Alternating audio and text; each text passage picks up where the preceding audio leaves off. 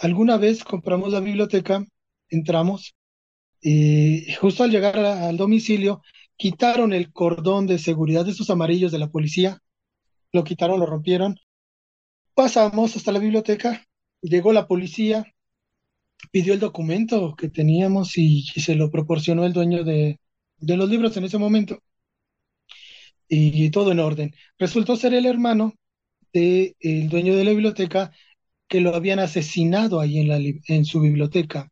Era una biblioteca alfombrada, incluso había sangre de él en la alfombra y algunos eh, libros salpicados.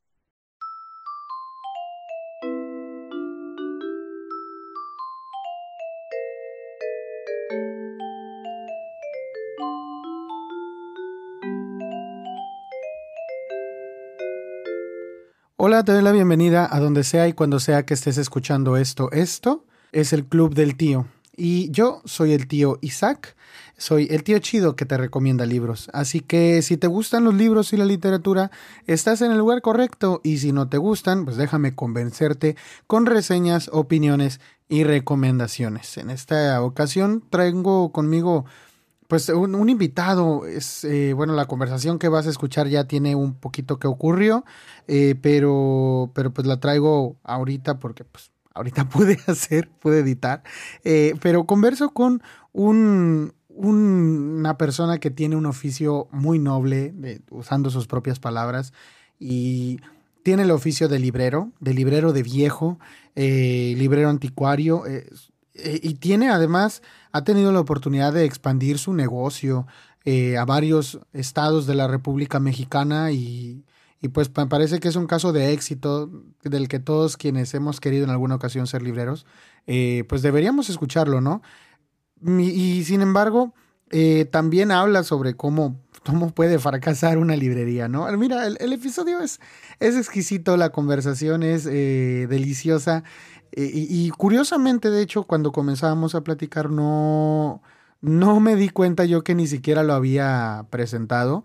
Y ya estábamos grabando y comenzamos a platicar de un tema que hace poquito se hizo como, como viral en los grupos de lectura, porque una chica, pues no sé la verdad quién sería la chica, yo por ahí nomás vi un screenshot, eh, pre preguntó que, que dónde vendían, ¿no? Oigan, ¿saben dónde venden libros de adorno? Y, y hubo muchas reacciones, ¿no? Sobre esta pregunta.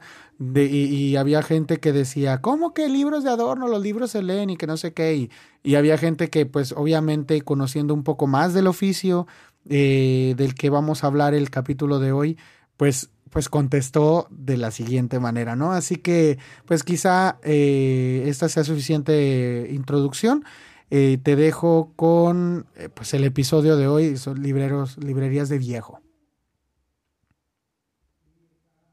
¿Para qué? ¿Para alguna oficina o así te los piden o cómo? Pues mira, ahora estamos en, estoy en la oficina. En la oficina consta como de una planta baja donde tenemos los libros cuando se reciben y donde los eh, programamos para venderlos por las páginas y redes sociales. En la parte de arriba tenemos dos cuartos, dos áreas destinadas para los libros que ya están en línea y esta parte que ves acá atrás de mí son libros que nos piden por metro para decoración. Eh, normalmente son libros que fueron de políticos que mandan encuadernar todo lo que tienen, todo lo que les regalaron y en sí no tienen como tanta relevancia y tanta importancia. Nos podemos dar como ese lujo de separarlos para venderlos por, por metro. Normalmente son eh, algunas tesis o son eh, libros de poesía que hizo el mismo político o sus memorias o ¿cómo se llaman estos recuentos presidenciales? Entonces, o a veces es, puede ser un buen libro o un folletito que regalaron en el PRI en los setentas, pero lo demás del libro son hojas en blanco. Entonces Órale. hay de todo. Sí incluimos algunos libros antiguos, pero estos son la mayoría tomos sueltos. Órale, pues sí, me parece, o sea, yo no sabía que eso se hacía vender vender libros así por por metro, no no sabía que lo hacían porque pues para empezar en mi ciudad no hay ni librerías decentes, entonces Pues mira, te sorprendería, en realidad nos piden libros por metro continuamente para, eh, nos lo piden despachos de arquitectos, decoradores o personas para su casa. Lo que más, eh, digamos, caro es, más cotizado, son eh, los libros encuadernados en piel. Pero nos han pedido cosas tan extravagantes como quiero 70 libros amarillos, 70 libros rosas, 50 libros rojos, o nos piden dos metros, pero en una escala eh, de arco iris. De colores de arco iris, sí, sí, sí, me Una vez, eh, American Express nos pidió dos metros de libro, pero que fueran con hoja blanca. No querían que fuera hoja de, color café.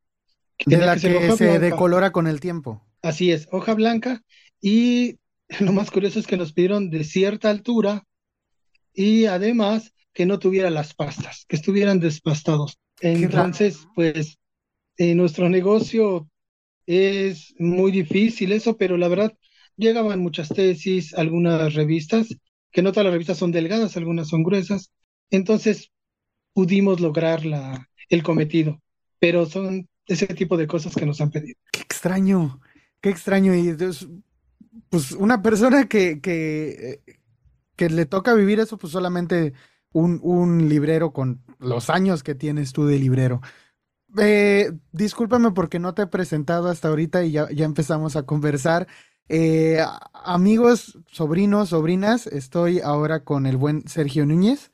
Él es, eh, bueno, yo leí por ahí que te defines como un librero anticuario y eres codirector de Librero en Andanzas, una librería que pues ya Supongo yo que empezaste o empezó la librería en CDMX, pero eh, pues ya tienen en otros, en otros lados también sucursales, ¿cierto? Así es, comenzamos en la Ciudad de México, pero este, la vida nos fue llevando.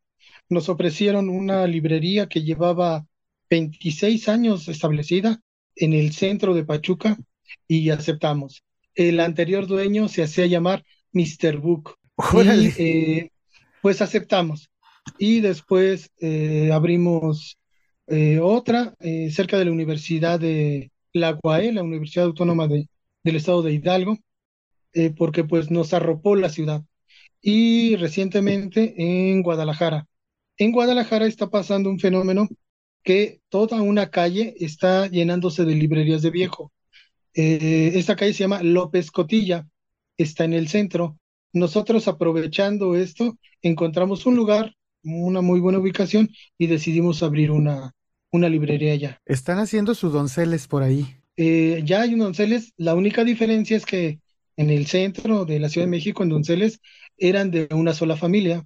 Acá es casi cada librería es de un dueño distinto. Oye, Sergio, y, y bueno, ahorita ya, ya tienen, pues ya tienen en, en, toda la República, bueno, ya tienen en varios lugares de la República, ya tienen este pues me platicabas ahorita la oficina, pues un lugar repletísimo de libros, pero no empezaste así, no empezó esto así, ¿cómo, cómo empezó? Pues eh, de forma personal, eh, eh, comencé en las librerías de viejo, donde los dueños eran los, los mismos que estaban en Donceles, pero ampliaron su, su área de venta hacia la zona sur de la ciudad. En la zona sur es como una zona bien, la zona universitaria y donde hay colonias acomodadas. Eh, actualmente es una zona de librerías de nuevo y ahí estaban incluidas unas librerías de viejo. Ahí es donde comencé a, trabajar y duré eh, más o menos siete años con ellos. Eh, después de ello decidí independizarme y por dos años estuve vendiendo solo en un área también de venta de libros muy conocida en la ciudad, que es el Corredor Cultural Valderas, afuera del metro, el Metro Valderas, a un costado de la Biblioteca México, se ponían, porque ahora ya los cambiaron, no sé, unos 50 libreros, tanto de nuevo como de viejo. Y ahí pude encontrar un local. Después de ello, me asocié eh, con mi socio, se llama Josué González, y con él decidimos formar librero en andanzas, eh, pero con una idea marcada de que a diferencia de muchos eh, libreros, nosotros lo quisimos eh, manejar como una empresa desde el primer momento. Entonces, la Ciudad de México es una gran abastecedora de libros usados y lo estamos aprovechando y de ahí los llevamos pues a donde nos inviten o a los lugares que se nos presenten. Sí, la verdad es que yo he ido un par de veces solamente a la Ciudad de México y, o sea, algo que me sorprende es que no puedo pasar una esquina o una calle sin encontrar libros de segunda mano en un puesto de revistas. Y aparte pues lugares como este que mencionas en donde hay una cantidad de enorme de puestos en donde venden libros, eh, en los tianguis no falta quien venda libros eh, y, todo eso que para, para alguien que no está acostumbrado a eso pues sí le sorprende, ¿no? Pero obviamente pues como que a ustedes les empieza a parecer o te ha llegado a parecer en algunas ocasiones pues ya como, ah pues así es o, o te ha dejado de asombrar en algún momento algo, algo al respecto del mundo del libro? Algo genial de este oficio es que no deja de sorprender.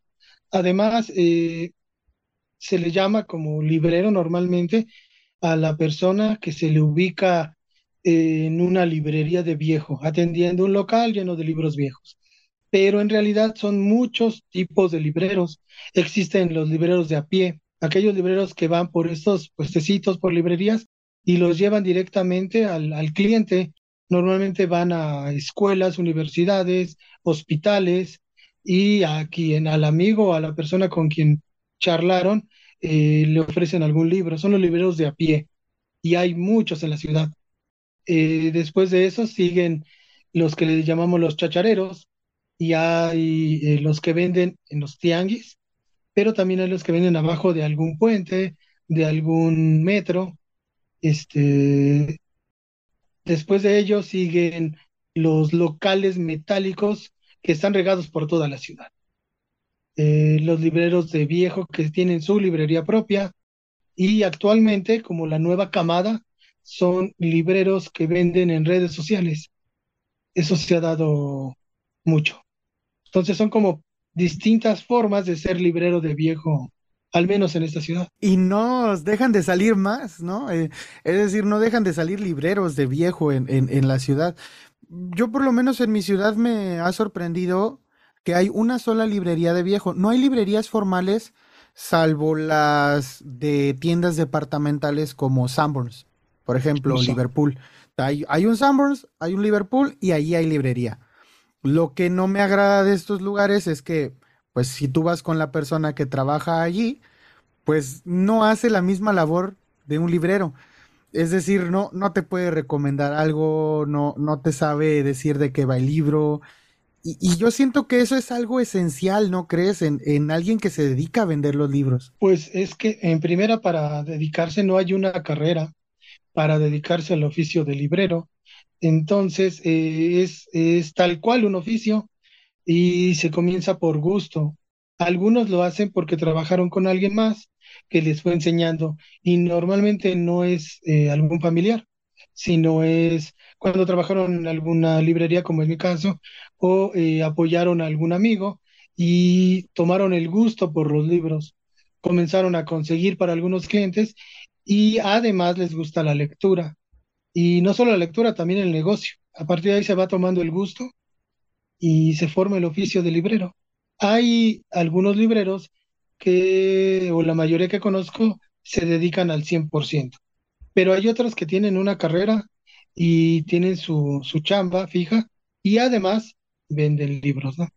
Hay algunos profesores universitarios, eh, sobre todo en el área de historia de México, que eh, no solo dan eh, clases, sino aparte le consiguen libros a sus colegas y se han encontrado libro, libreros ahora jóvenes que consiguen libros para sus compañeros de prepa, pero van mejorando y llegan al nivel universitario y también le venden a sus profesores y a sus compañeros.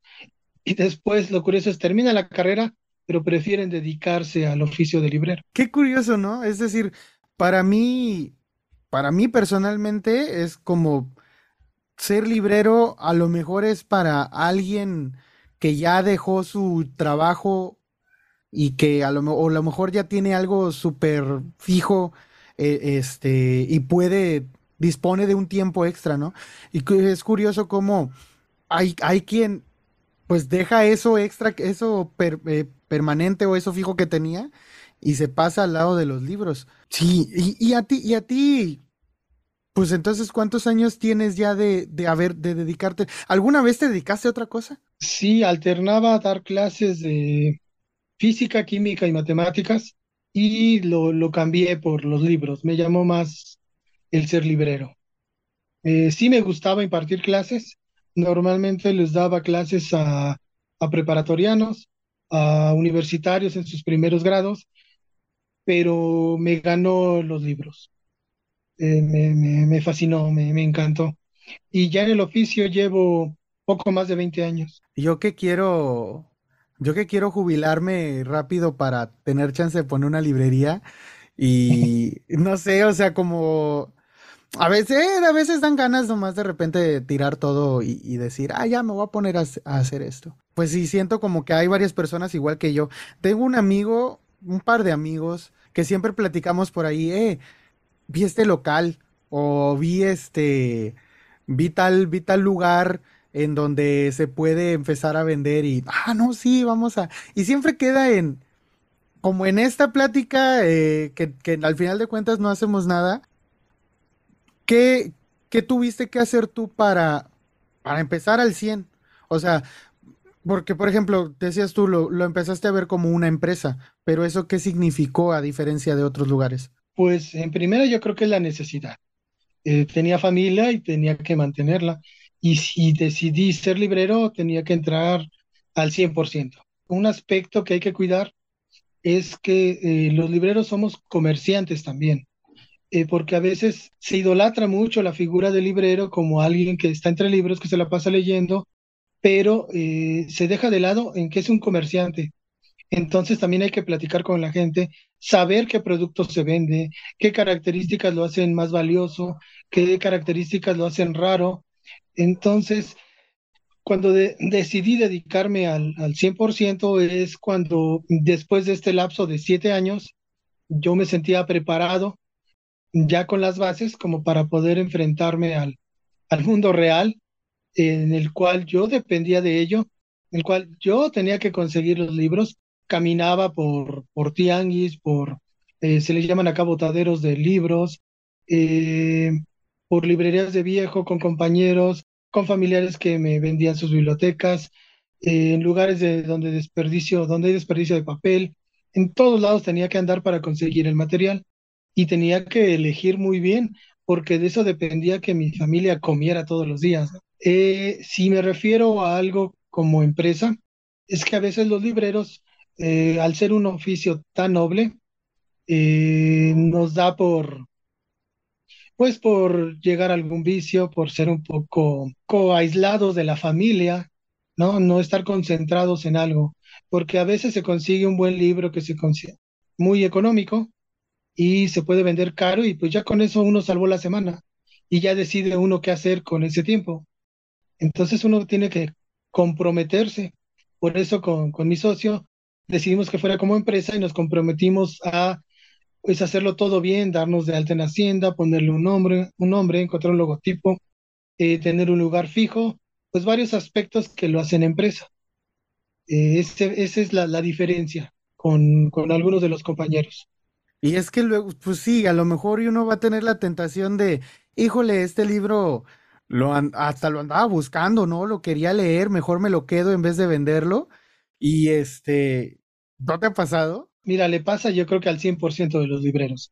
Eh, casi todos tenemos eh, un área que le llamamos, estos no los vendo, estos son míos. Eh, la máxima de uno de los López Casillas, que es el que inició todo lo de la calle de Donceles en el centro, una de sus máximas era que el librero no debía de tener libros, no debía tener una biblioteca personal, todo estaba a la venta. Él argumentaba, dice, ¿quieres leer algo? Tienes miles de libros, toma uno, léelo, lo lees y lo dejas ir. Ese era su, su argumento, una de sus máximas. Eh, pero la verdad, ningún librero lo cumple. Todos tenemos una sección de libros que no, no queremos vender o al menos están en espera. Los tienes ahí a, a, que lo termines de leer o a que le determines de a que te termines de desprender de él, ¿no? Como sentimentalmente. Y que, y, no sé, ¿hay algún libro? Pues supongo que te has topado con libros extraños, ¿no? Raros, quizá, obviamente, primeras ediciones de, de libros. ¿Cómo qué, qué me puedes platicar de eso? ¿Qué tipo de libros te has topado? Pues mira, yo tengo la fortuna que trabajé para las librerías de viejo, donde se adquirían un promedio de, no sé, como mil libros por día, eh, porque eran muchas librerías juntas y todos lo recopilaban. Actualmente ya en Librero en Andanzas también tengo esa fortuna. Todos los días llegan un promedio de unos mil libros. Ya no me da tiempo de revisarlos todos, pero sí una gran cantidad. Ya tengo ayudantes que, que me ayudan a ello pero, pues imagínate, das cuentas, mil libros por día durante tantos años. Sí he tenido la fortuna, sí me siento afortunado y he visto cosas rarísimas, rarísimas.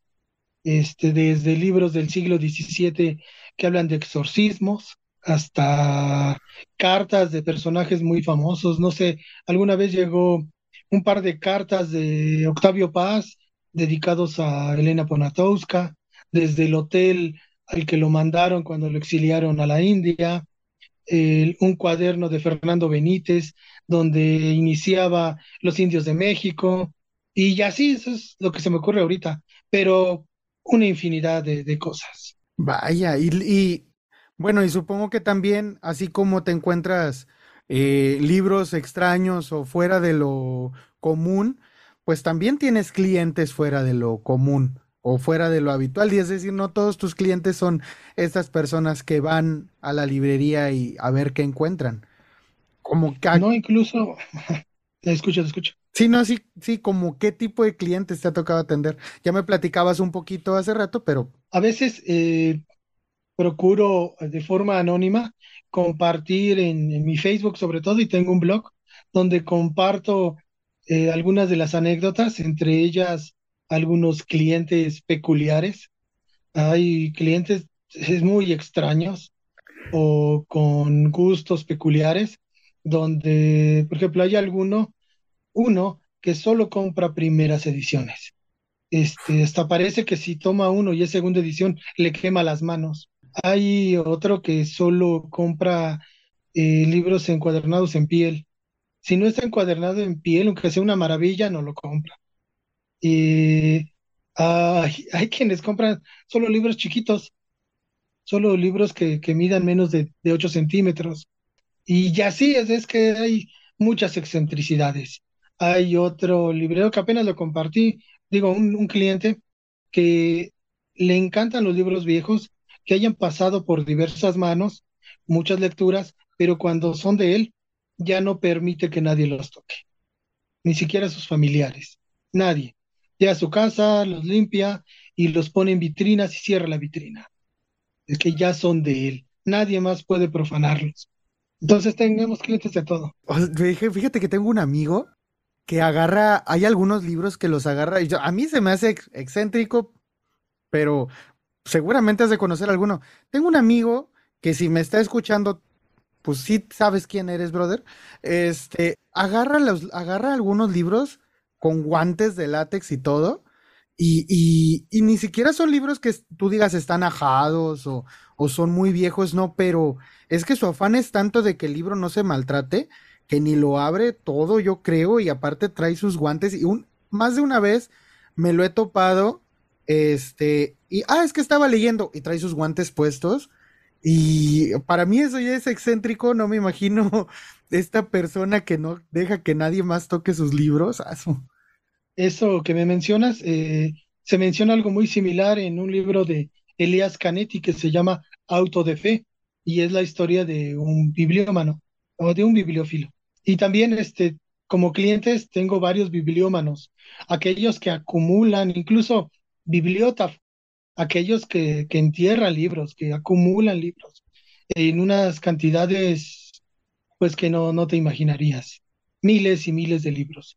Incluso tengo, tenía, en paz descanse, eh, recién falleció, un cliente que se compró una casa, además de la que tenía nada más para guardar sus libros. No inventes, ¿en serio?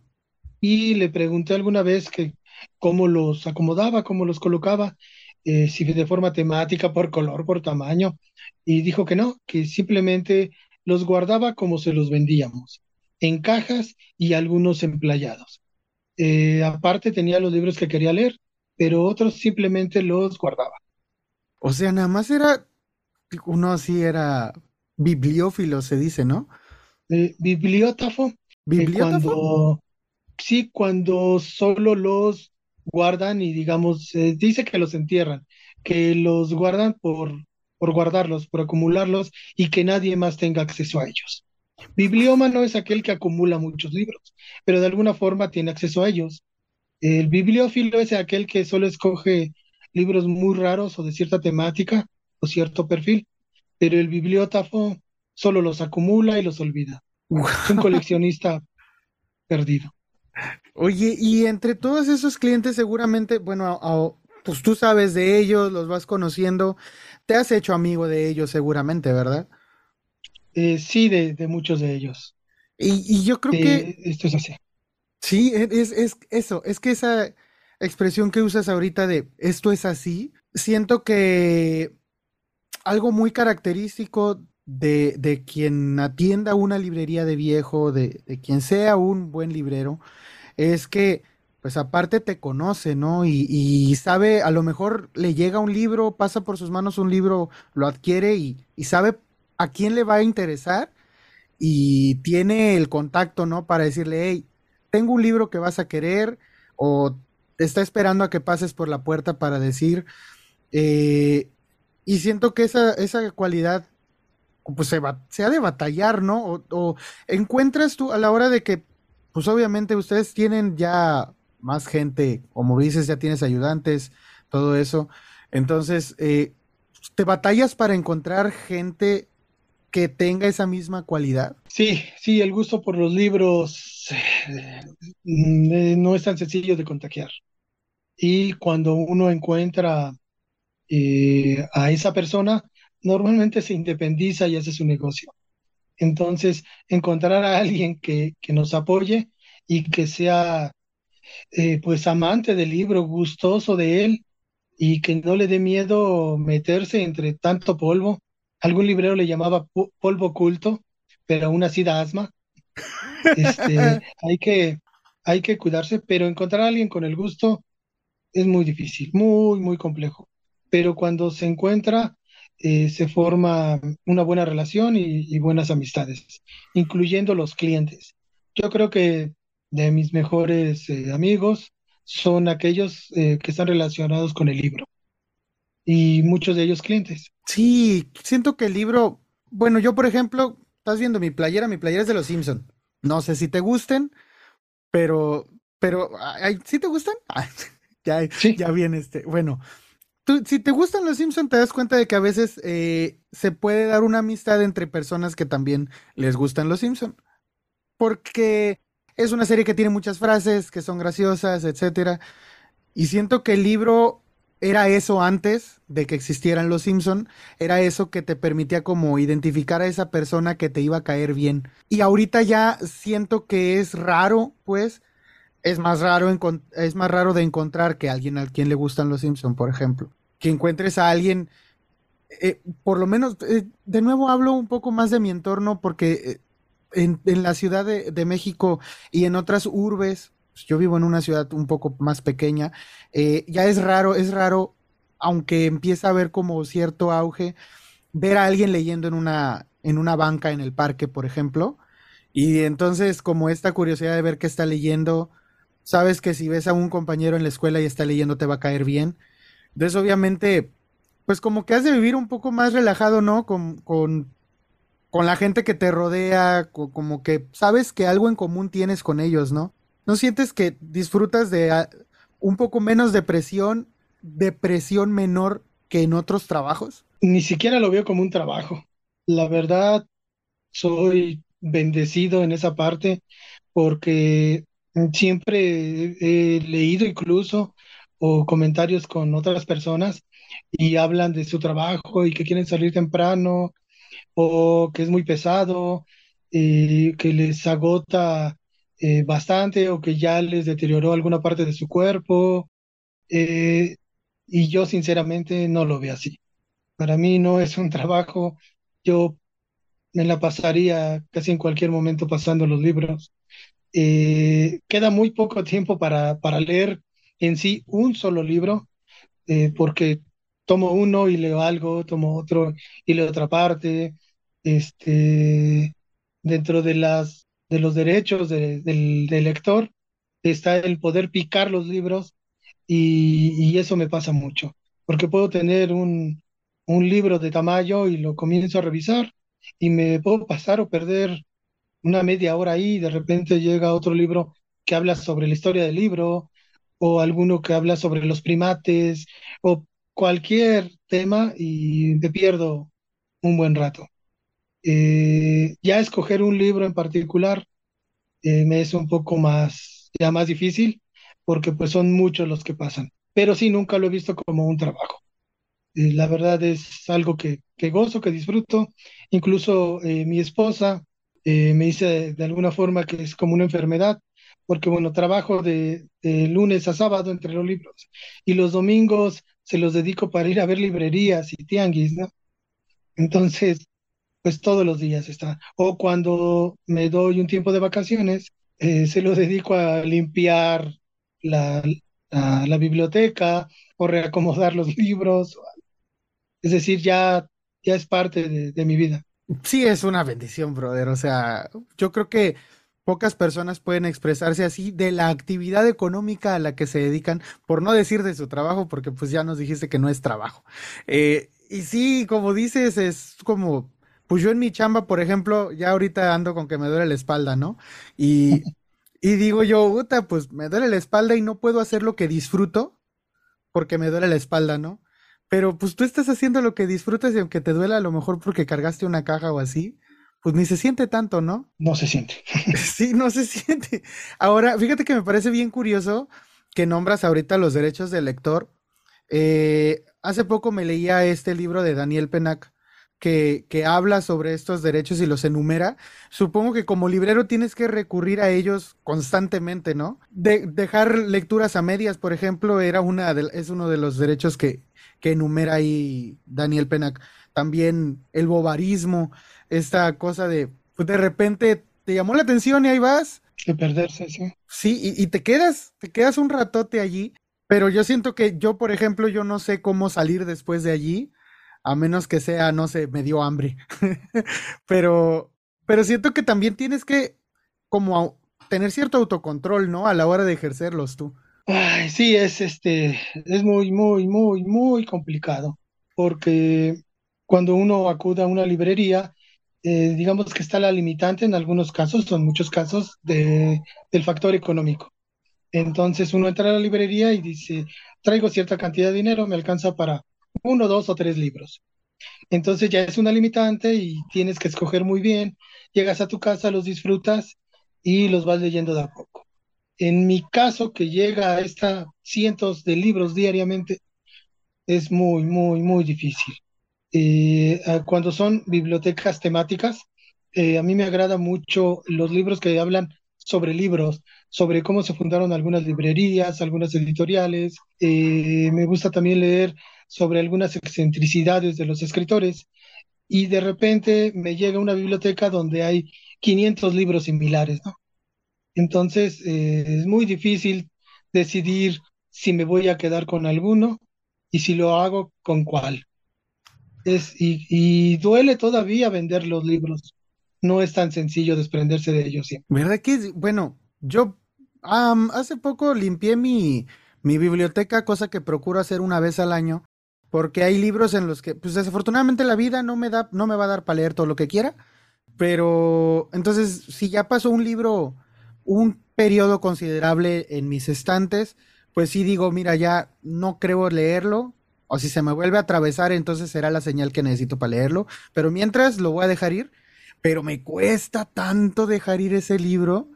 Y, y también creo que ese es, hasta ahorita que dices, es difícil dejarlo, es, es difícil a veces, ¿no? Dejar ir esos libros que, o a lo mejor uno que, que tú leíste, te ha tocado entregar a ti de tus propias manos algún libro que tú eh, personalmente leíste? Sí, es que esto está, es tan, tan increíble. Eh, me ha tocado, fíjate bien, eh, cuando yo entré a las librerías hace más de 20 años, no me prestaban los libros hasta que pasaban tres meses. Pasados tres meses yo pedí un libro y solo me daban una semana para terminarlo. Bueno, pedí este libro, no lo terminé en esa semana, lo tuve que regresar.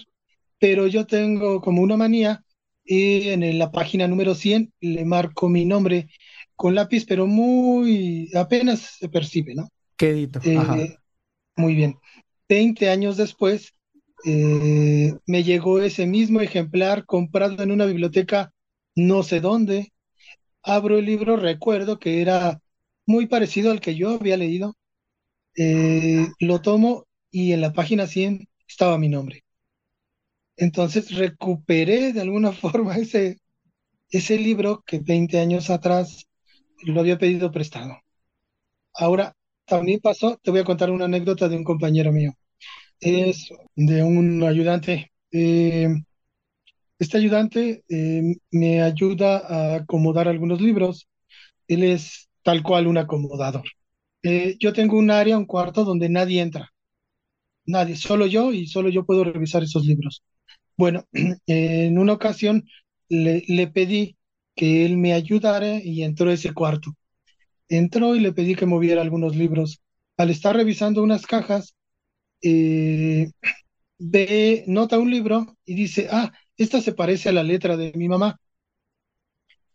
Abre el libro y descubre que es su libro de, él, que llevó en la primaria, en primero de primaria, y venía con la letra de su mamá, pues obviamente él no sabía leer ni escribir, entonces venía con la letra de su mamá, o sea, su libro de primero de primaria venía ahí entre, entre la biblioteca. Alguna vez su mamá los donó, los tiró a la basura o algo, y por azares del destino, eh, alrededor de 17 años después, regresó a sus manos eh, ese libro. Eh, otra, una otra cuestión es que su mamá había fallecido un año antes y le llegó el libro, notó la letra de su mamá y después vio que era su libro, el que él había este, llenado, porque era de español. Y en una de las hojas había dibujado su primer dinosaurio. Ahora, él es dibujante y le encanta eh, dibujar dinosaurios, ¿no? pero 17 años después le llegó su libro de la primaria.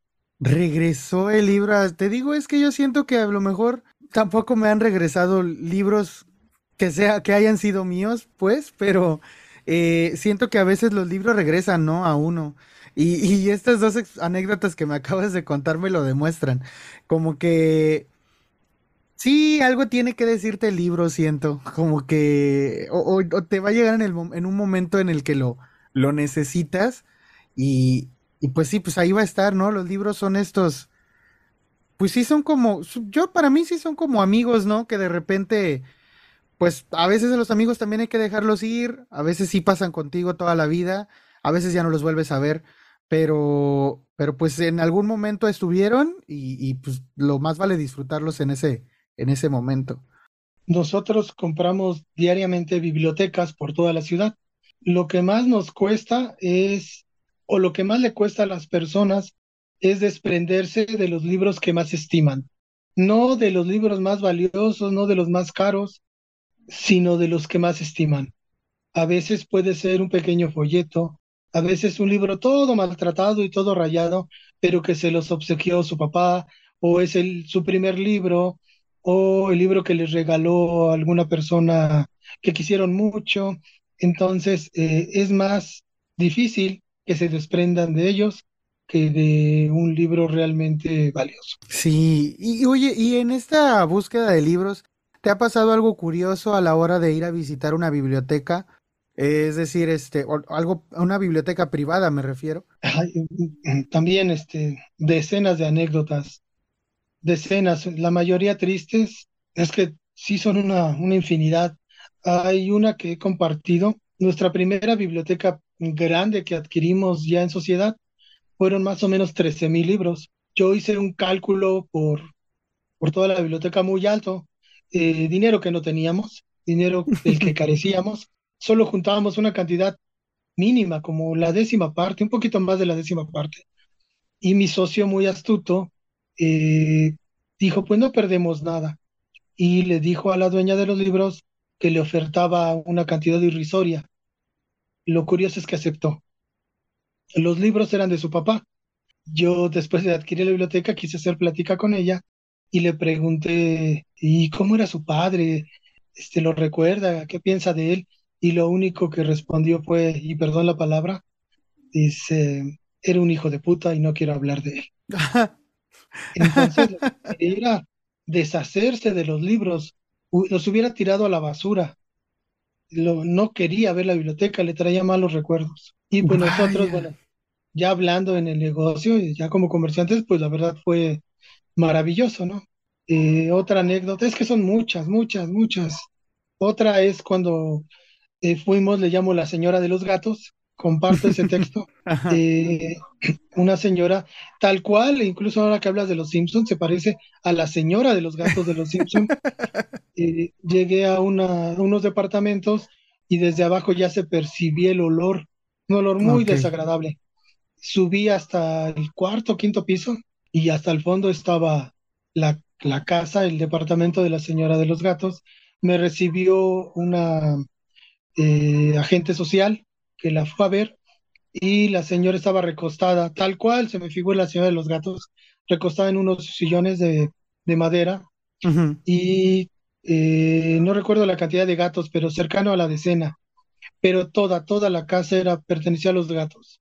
Ya habían recogido las heces, pero el olor, el tufo era insoportable. La cantidad de libros eran, no sé, cuatro mil, cinco mil libros y pertenecieron a su fallecido esposo, eh, era doctor en biología y cuando murió él, ella quedó mal. Eh, no quiero usar la palabra loca, pero, pero quedó mal y se, se dejó la señora, se olvidó de ella misma. Y solo pude rescatar unos cuantos libros que hedían, olían muy mal, pero lo demás ya no, no se pudo rescatar. Pero era una señora que se olvidó de todo y dejó que la biblioteca fuera invadida por, por los gatos. Entonces los gatos hacían en cualquier parte y el olor era insoportable. Qué triste. Esa es otra triste. Qué triste, de verdad, porque, pues, aparte de que, bueno, a mí se me hace triste por dos partes, evidentemente se me hace triste por los libros. Qué triste que alguien se deje a su suerte por, por haber perdido a alguien, ¿no? Tuvo que llegar la, la trabajadora social y, así te puedo nombrar una infinidad de casos, la mayoría tristes, pero, pero nosotros vivimos de, de las viudas y de los nietos adictos. Oye, nunca lo había visto así, es que es cierto, ¿verdad? Es como, pues sí, es que siempre son los hijos o los herederos quienes se, quienes se encargan de deshacerse de las colecciones de, de los padres, de los abuelos, de, de los tíos. Oye, y, y, también me, por ahí escuché una anécdota, igual y a lo mejor me estoy confundiendo, pero tú dime, ¿has corrido algún riesgo cuando, pues en el, en el, en el efectuar tu labor? ¿En algún momento ha corrido peligro tu vida por, por andar, por, por estar buscando libros? Pues eh, cuando todavía estaba en las librerías, eh, tenía una obsesión por, por el orden y estaba encima de una escalera que medía más de tres metros y yo estaba hasta arriba y me faltaba un solo libro por acomodar y quedaba un poco salido. La verdad no importaba, pero esa obsesión, yo quise dejarlo colocado y caí desde tres metros y me disloqué un brazo y me lastimé la cabeza también. Es como lo, lo más riesgoso. Lo otro es eh, no hacer un buen trato con las bibliotecas y que nos corre el dueño, ¿no? Entonces, ese es otra, otro riesgo que, que cometemos. Pero de ahí fuera, tal vez el mayor riesgo es no administrarse bien y el polvo. Eh, no cuidarse del polvo. puede haber eh, algún hongo, puede haber polvo que entra a los pulmones eh, y uno enfermar de ello. Eso es como dentro de los riesgos. Sí, son tus riesgos de trabajo. Así es. Vaya. Pero la mayoría de los libreros no hacemos mucho caso a eso. Pues es que yo creo que la mayoría, bueno, yo todavía soy de esas personas que ve un libro y sobre todo si está viejito lo huelo. Y, sé que es peligroso a lo mejor, pero no sé cómo me da tentación. Sí, es una especie de, gusto y de fetiche. Ahorita que hablaste de riesgos, eh, cuando fue el temblor del 2017, eh, uno de los edificios de una colonia acomodada acá, muy, muy conocida, la colonia Condesa, tiene una calle también muy conocida que se llama Amsterdam. Eh, nos llamaron de un séptimo piso. una biblioteca muy buena, nos mandaron fotos, acudimos gustosos. Después vimos o notamos que el edificio estaba ladeado y cuarteado. Eh, y nos, la verdad, pudo más las ganas de la biblioteca y la adquirimos y subir y bajar por un, un edificio de siete pisos con tal de adquirir la biblioteca. Ya, ya no existe el edificio, pero sí fue un riesgo que tomamos. Me suena a este cuento de, igual y lo estoy pronunciando mal porque pues no sé muy bien francés, Gustave Flaubert, que, que se llama Bibliomanía, donde un, un tipo se mete a una casa en llamas con tal de conseguir, creo que era una Biblia, y se mete a las llamas para sacarla y, se murió el dueño, creo, no me acuerdo si se murió, pero el asunto es que ya salió con llamas en, la ropa y arrastrarse en el suelo para apagarse el... pero el libro bien agarrado. Entonces, creo que sí, algo, algo así fue entonces, ¿verdad? Sí, algo así. En las librerías alguna vez se inundó eh, o entraba mucha agua y recuerdo que, que nos veías a varios de nosotros eh, había unas vitrinas, abriendo las vitrinas y rescatando los libros. Nosotros no importábamos. El caso es que los libros no se dañaran. Sí, a veces, pues que también es, pues es que así somos los lectores, ¿no? Ya con el gusto. Y aparte hay lectores que tienen el gusto de leer, pero pues específicamente los que tenemos el gusto de leer el libro físico y esta, esta afición por el libro en físico, porque pues ya hay quienes no, tengo una amiga que no lee en físico, solamente tiene su celular o su Kindle y dice, pues es que aquí tengo todo, mis hijos me dañarían mis libros si los comprara en físico, entonces dice ella, yo, yo solamente leo en electrónico. Y para mí yo, yo siempre he sentido que se pierde de algo, pero pues ella pues lee mucho, como quiera. Entonces, eh, siento que son ustedes también como guardianes de esa... Estoy seguro de que en algún momento se va a convertir en fetiche tener un libro físico, así como es ahorita un fetiche de algún cliente tuyo que platicabas hace rato, tenerlo solo encuadernados en piel o tener solo primeras ediciones. Yo espero no llegue el momento muy pronto, pero estoy casi seguro de que va a llegar en el que solo tengo libros en físico y, y eso es mi fetiche, va a ser algo nombrado. Ya es un fetiche y, y además hay dentro de los libros ya es un fetiche y además hay muchos tipos de fetiches. Es, es, eh, exagerado, es, es que no, ni siquiera para nombrártelos, pero hay tantos y tan excéntricos que, que ni siquiera se pueden enumerar. hay, hay, hay quienes solo compran cuando tiene la sobrecubierta. Si no la tiene, obviamente no, no lo quiere, ¿no? Hay quienes prefieren los libros, aunque no lo creas, prefieren los libros que estén subrayados. ¿Qué? Eh, les encantan subrayados. Pero de verdad, este, yo no lo creía, yo, yo siento que si rayan un libro, un libro, están atentando contra él. Cada quien su decisión, son sus libros. Sí, pues son tuyos. Eh, pero este, hay quienes les encantan. Entonces, hay gente que, que no le gustan los libros, pero le encantan los testigos, lo que traen dentro. Los boletos del metro, tranvía, trolebús, fotografías, cartas, de todo. Eh, pero los libros no les gustan. Entonces hay fetiches con el libro y alrededor de él, eh, no, ni siquiera para imaginarse. Oye, y ahorita, por ejemplo, nombras algo curioso que a mí se me estaba pasando y que sí quería preguntarte porque siempre utiliza uno como separador utiliza muchas cosas. Y en alguna ocasión en, en tu perfil de Facebook veía un bonche de cosas que se habían utilizado como separador, que no precisamente eran, ah, no todos separadores, pero sí había varios. Este, ¿qué cosas te has encontrado? ¿Hay alguna que se te haya hecho extraña encontrar como separador? Entre los libros he encontrado, es que también es, no sé, navajas de rasurar. Este, alguna vez me dijeron eh, que hasta bello público en un libro erótico, este, trozos de cabello. Eh, no, o sea, es que es tal vez ah, algo que no me agrada.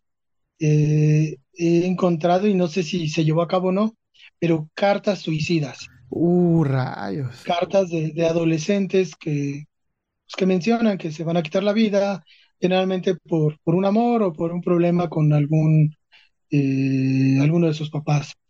Entonces, la verdad es que yo creo que ha pasado muchas, pero he tenido como esa sensibilidad de tomar algún, comenzar a leerla y no, no puedo terminarla. Son cosas muy fuertes también, pero de separadores, pues lo que, lo que te imagines, es cualquier cosa funciona. Eh, algunas, eh, en, una ocasión que compramos una biblioteca, él, eh, el dueño nos dijo que había puesto su, su acta de matrimonio como separador. Era un libro de formato grande, pero lo curioso es que también venía su, su acta de divorcio. Entonces, ni siquiera se había dado cuenta que había puesto la de matrimonio y la de divorcio en el mismo libro. ¿Y se las pedía de vuelta o cómo esto? Sí, dice, creo que ahí extravié mi, mi acta de matrimonio eh, nos, nos dijo que en, qué libro podía estar y efectivamente ahí estaba, pero al abrirlo también venía la de divorcio. Oye, sí. Entonces, los testigos cuentan historias.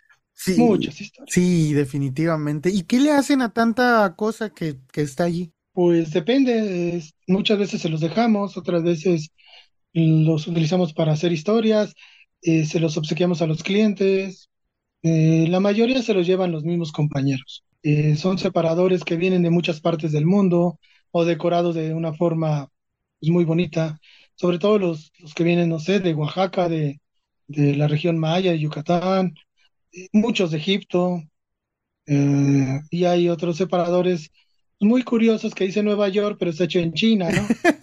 cosas.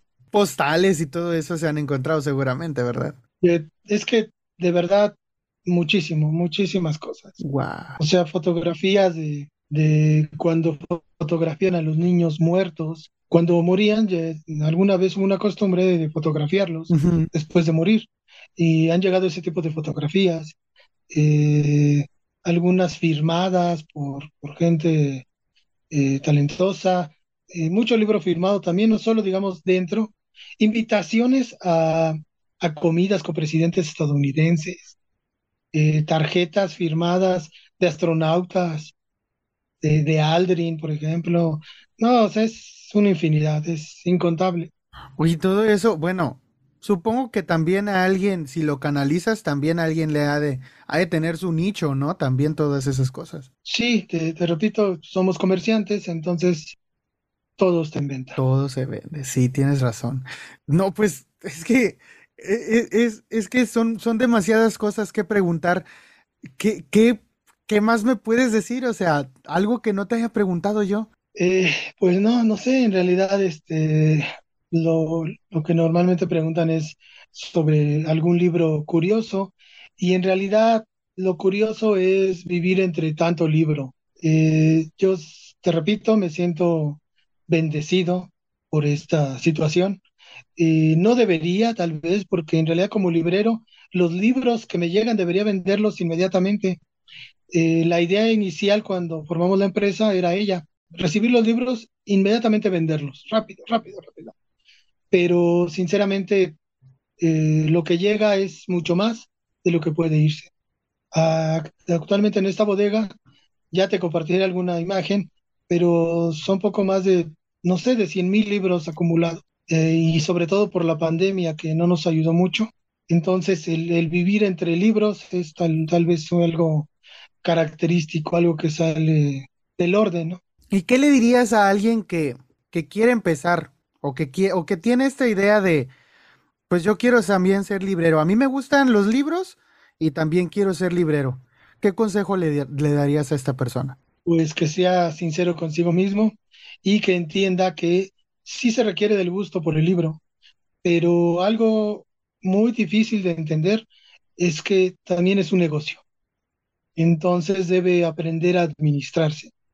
Si como es un negocio, debe de comprarlo obviamente más barato que lo que lo va a vender y no comprar más de lo que puede vender.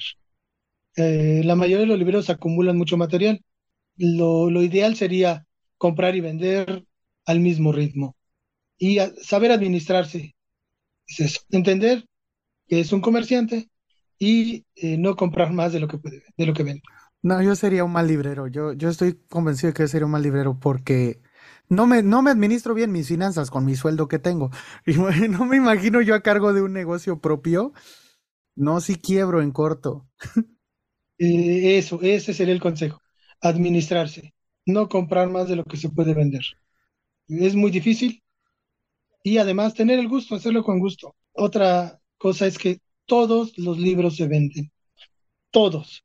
Y también no tienes una idea de qué hay libros. Hay libros de todo lo que te imagines. O sea, el tema más extraño y extravagante existe.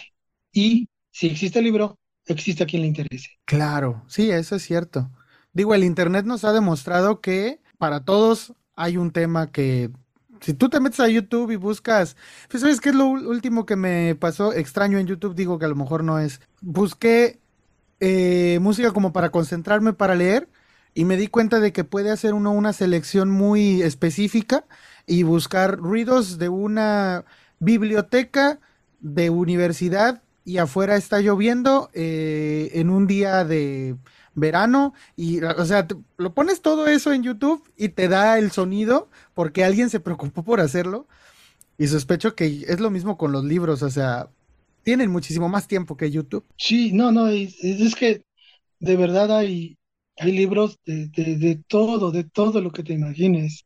El tema más excéntrico, hay, eh, no sé, libros de fotografías de alguien que solo toma fotografías de gente con labio leporino en el mundo, Y dices, bueno, esta es una rareza, pero volteas y hay otro que ya lo hizo, y hay un tercero, entonces existe todo tipo de libros. Hay eh, libros para para formar la cura de una araña que vive en la India.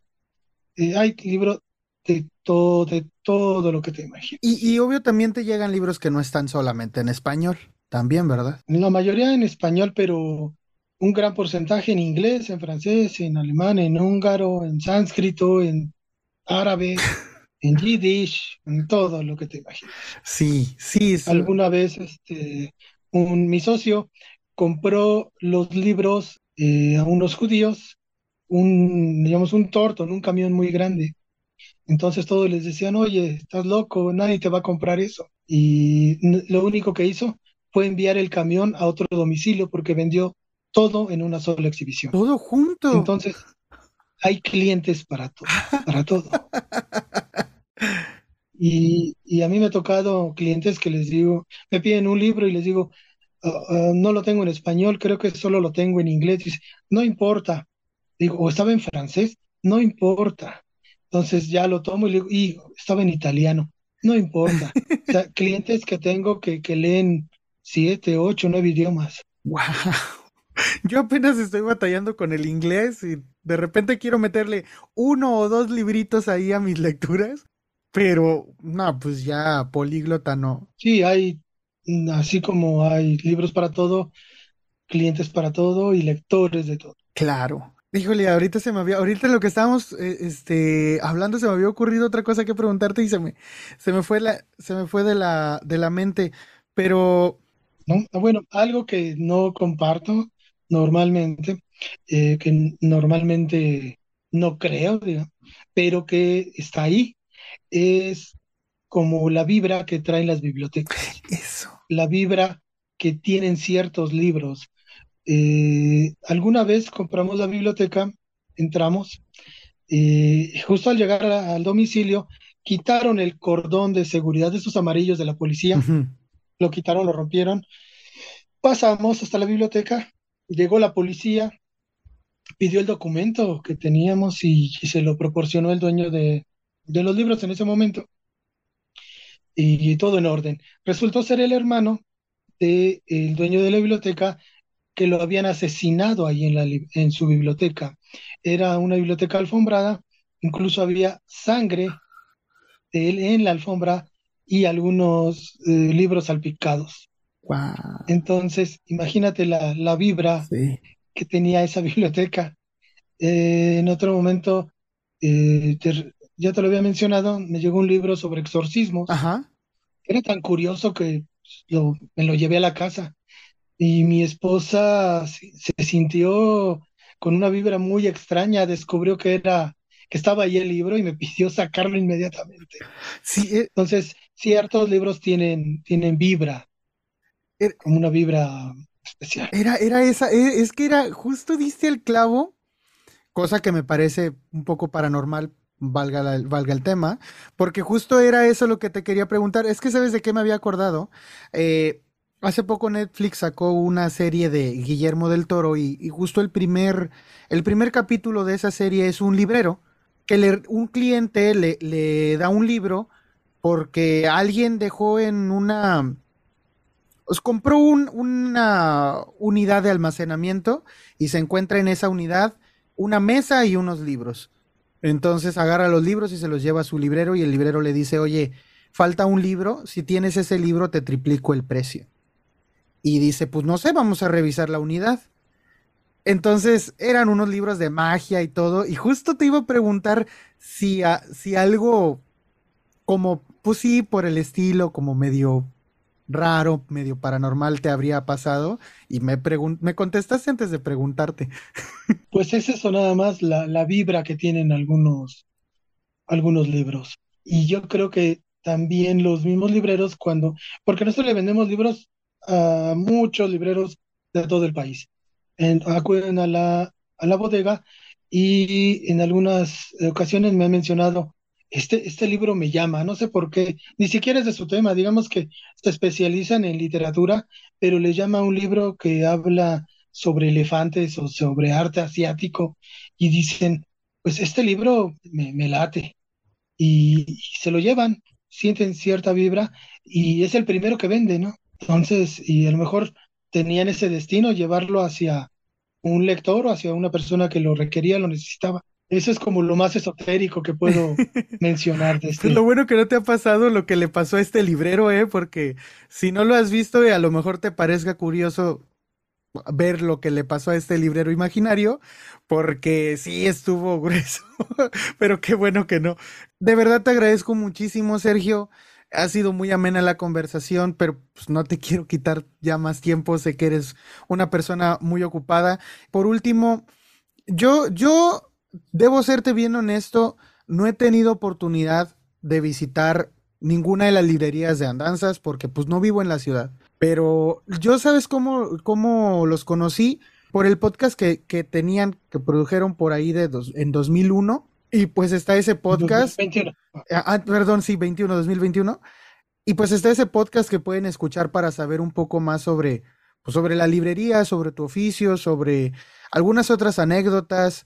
¿Y qué más? ¿En dónde más te pueden encontrar por si quieren un poco más de material al respecto del tema? Tengo un, un blog en, en, Blogspot que se llama Librerías de Viejo. Y este no solo es mío, sino invito a varios libreros del país a que compartan sus anécdotas y muchos de ellos lo, lo, han hecho desde su muy particular punto de vista. Y creo que eso lo hace un poco eh, ameno, pero eh, sí va dirigido pues a la gente muy metida en los libros. Eh, si, si gustas, más tarde te comparto el, el enlace. Y han participado libreros de Aguascalientes, de Guadalajara, de la Ciudad de México, y comparten alguna anécdota que hayan tenido con los libros. Sí, sí, creo que, creo que, bueno, y luego a mí me parece curioso porque yo escucho el podcast y resulta que te tengo de amigo en Facebook, no sé cómo terminé o terminaste aceptándome o qué, Pero me decido y te mando el mensaje y sí me di cuenta de que tenías, aparte de que compartes estas historias ahí en tu, en tu cuenta, que son de lo más curiosas. Una, una reciente es de este tipo que te pedía un, un, libro en una edición particular y que no quería leer hasta no tener esa edición y después de 12 años la encontraste, se la, se la proporcionaste y pues no le gustó el libro. No le gustó. Pobre Por ahí otro librero me comentó que fue honesto, ¿no? Porque pudo haberme dicho, sí, era maravilloso y era lo que esperaba. Pero sí, durante 12 años, eh, ahí lo conocí en el local que tenía en Valderas y cada quincena iba a preguntarme lo mismo, eh, actualmente solo con mensaje, hasta que llegó el libro. Y él tenía una ceremonia preparada hasta me lo explicó, no lo quise poner en, el, en la anécdota, me explicó cómo estaba todo preparado nada más para, para leer ese libro. Para leerlo. Lo leyó, lo leyó de un jalón y no le gustó. Chale, que... Pero pues es que a todos nos puede pasar, ¿no? Tener esta expectativa. Lo, lo malo, pues en su caso quizá, quizá fue malo, digo, no, tampoco quiero decir si, pues, quizá fue la expectativa, duró muchísimo tiempo, ¿no? Pero pues es curioso. Pero es parte de, de este mundo bibliófilo y de ese mundo lector. Pues sí. Y bueno, pues aparte de, bueno, y, el podcast va a regresar en algún momento. A mí me gustaba mucho, bueno, me gustó mucho escuchar los capítulos que están, pero ¿crees que regrese en algún momento? Eh, esperemos que, que sí. Eh, hubo unos problemas, um, llamémosle técnicos, unos problemas eh, y no los hemos resuelto del todo. Y nuestra idea era compartir eh, las opiniones de los lectores y de los libreros, porque creemos que la gente que está entre los libros tiene muchas cosas que decir. Eh, no todos los podcasts son tan amenos, pero este, los compartimos tal cual es el personaje, tal cual son sus gustos. Eh, algunos tienen unas anécdotas pues muy chistosas o muy impresionantes, otros son muy ordenados, pero, pero quisimos compartir un poco de cada quien. ¿Sabes qué es lo que más me gustaba? Que es algo, pues muy del, pues no sé, creo, como bien dices, a todos les puede gustar algo. Lo que más me gustaba era es que se escuchaba de fondo la gente comprando libros, preguntando por el precio de un libro, se oía a la persona que estaba atendiendo, eh, el, el, pasar del, del, los pasos mismos se escuchaban, se escuchaban cuando ojeaban un libro y todos esos detalles entre la conversación era como me hacía sentir muy relajado y tengo ganas de volverlos a escuchar, eh, o sea, con cosas nuevas, pues, por si a lo mejor alguna escucha no les, no les había dicho esto, que lo dudo, pues te lo digo ahorita, o sea, la neta yo sí tengo ganas de escuchar más episodios, pero pues mientras para los que están escuchando este podcast pueden ir el link y los links de las redes de Liberan Andanzas y del blog eh, van a estar aquí en la cajita de donde están escuchando este episodio. Y pues nada, para que vayan y visiten. Y obviamente, pues si están en una de las ciudades en donde hay una sucursal, pues vayan y visiten la sucursal para que se lleven lo que, lo que quieran llevarse. Seguido veo que ponen promociones, pues, o sea, buenísimas. A veces hace, poco creo que se estaban como a 3, 4 libros por 100 pesos, no me acuerdo cuánto era. Incluso hemos hecho, eh, dependiendo la fecha y dependiendo el material, hemos hecho eventos de hasta todo lo que quepa en una caja por 100 pesos. ¿Qué más pretexto? sí, no es que el precio no sea el pretexto. Claro, y pues agradezco bastante que hagan ese esfuerzo por, por eso, porque el precio no sea un pretexto y créeme que en mi siguiente visita voy a ir a, a visitarlos y pues nada, saludarte en persona, por lo menos a ver si te encuentro. Pues serás, serás bienvenido. Muchas gracias y muchas gracias por, por haber eh, aceptado esta, esta conversación. Me gustó y espero que no sea la, la, única vez. Y pues si después tienes algo que platicar, pues aquí está, aquí está esto abierto. Y si no, pues ahí está, le repito, de verdad, es que en serio es uno de esos podcasts que me gustó mucho. Eh, vayan y escúchenlo y, sientan esta de que están en una, en, una librería platicando con alguien más sobre libros, se siente, se siente muy bien. Y pues nada, yo me despido. Eh, Sergio, si te quieres despedir. No, pues muchas gracias por la oportunidad. Eh, creo que así como muchos los del podcast, del podcast desean compartir algo de su vivencia entre libros, eh, también para mí es algo necesario y muchas gracias por el espacio. De nuevo, gracias a ti y pues nada, eh, me voy, nos vamos, pero pues nos escuchamos la próxima vez que le piquen ahí en Play. Hasta luego. Hasta luego.